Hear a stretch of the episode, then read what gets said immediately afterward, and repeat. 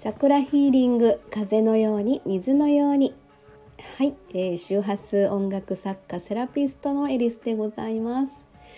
はい今日はちょっとですねまああの面白い話というのかうちの近所のパン屋さんにね、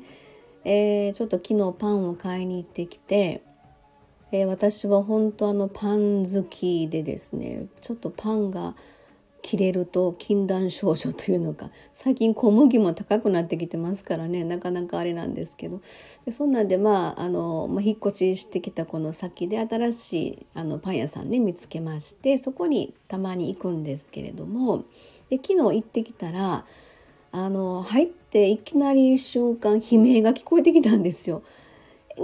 ャー！とか言って「えー、どうした？何事?」みたいな感じで思ったんですけどでそれまあ笑ってはったからああなんかあったんかなってなんか楽しいことでも あの店主さんとねレジのお兄さんと喋ってはったんであなんか面白いことがあったのかなと思って自分はまああのパンをね、えー、っとあのトレーに入れながらあこれ食べたいあれ食べたいみたいな感じで選んでたんですよね。でそしてあのレジの前に行きましたらああさっきの悲鳴はこれかみたいな感じのことがレジの横に置いてあってですね。で私はですね昨日ちょ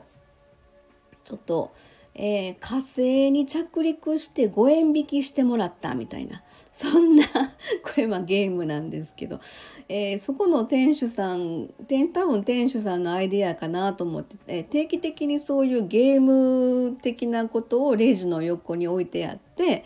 でそれでまあちょっと5円引き10円引きみたいなことをやってはるんですよね。でそれがすんごいやっぱりこうコミュニケーションのそのなんかうまいなとか思いながらやっぱり和むんですよねそういう時って。で私が昨日、えーと、やったやつはですねえっ、ー、と平行になってるあのまあバーみたいなやつですねその上に玉がボールが置いてあるんです。でそれも両手でパンって広げたら下に落ちるっていうそういう形式の、まあ、ゲームなんですけどでそれを下に落ちるところにあの、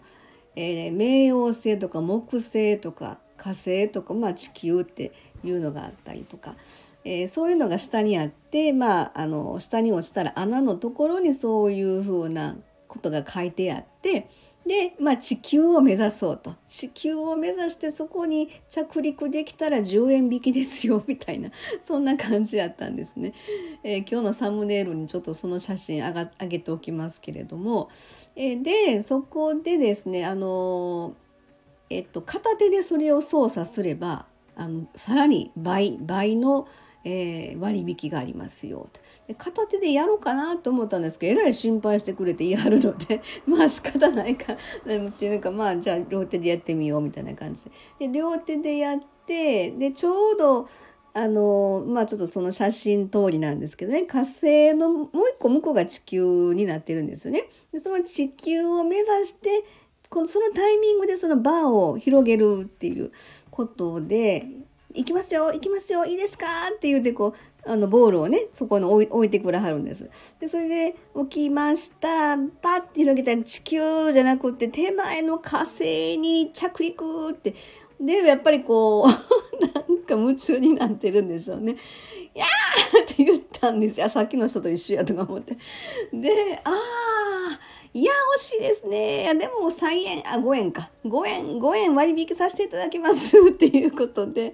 で火星に着陸して5円割引してもらったということでね。なんか、あの、そういう遊び心っていうのはすごい楽しいなって思わずなんかそういうね、えー、おもあの、悲鳴というのか、声が出たみたいなことも、こう、無意識のところで面白いなと思ったんですけど、これ、あの、ちょっと私仕事柄ですね、まあ、チャクラのセラピストということもやってますのでこういったまあ子供心というか遊び心っていうのはこう第6チャクラの、えー、解放っていうのかな。あの第6チャクラって眉間のあたりなんですけれどもここがまあ私の、まあ、周波数音楽っていうことで表現しているのはえー、ソルフェジオ周波数の 852Hz っていうことで母音で言ったら「E」なんですよね。いいっていうことで体内で共鳴して、まあ、第6チャクラ、もしくは第7もいいなんですけどそこら辺を、まあ、リラックス効果と解放へと向かうっていうようなそんな、まあ、効果があるんですけれども。でこれあそこのパン屋さん結構そういう店主さんが割とそういったところの面白い人ってなんか子供心の何かそういうなんか楽しさをえー、常に意識してはるっていうのがそれがもう自然体なのかっていう風な感じのことをなんとなく想像したんですよね。で第6チャクラっていうのはやっぱりね何て言うのかな子どもの頃に忘れていたそういった夢とか何かワクワク感っていうのは大人っていうのはいろんなしがらみとかなんやかんやって言って日常で結構ねそういうことってもう忘れがちじゃないですか。だけどここが第6チャクラがすごいこう解放されて